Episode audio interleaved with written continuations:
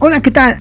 Bienvenidos a Billetera Saludable, la cápsula que te ayuda a tomar buenas decisiones financieras. ¿Piensas aprovechar el buen fin? El día de hoy te comparto 5 recomendaciones para que de verdad le saques provecho. Número 1. Compara antes de comprar.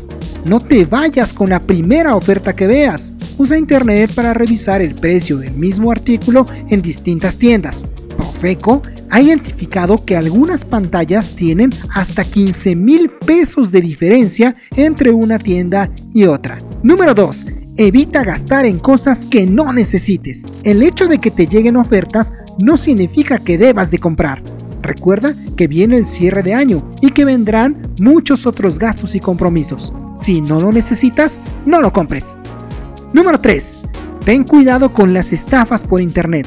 Asegúrate de que el sitio donde estás comprando sea el sitio oficial de la tienda y que cuente con las seguridades adecuadas. No vaya a ser que le regalas tu dinero a algún delincuente. Número 4. Revisa muy bien tus facturas. Asegúrate de que la tienda esté aplicando la promoción y descuento prometido en la caja registradora. Además, conserva todos los tickets de compra para que puedas hacer válidas las garantías en caso de ser necesario. Número 5. Amarra tus tarjetas de crédito. La gran mayoría de las ofertas en el buen fin son promociones a meses sin intereses. Revisa muy bien tu capacidad de endeudamiento para no excederte. Si lo haces, terminarás empeñando esa pantalla en enero para poder pagar tu predial.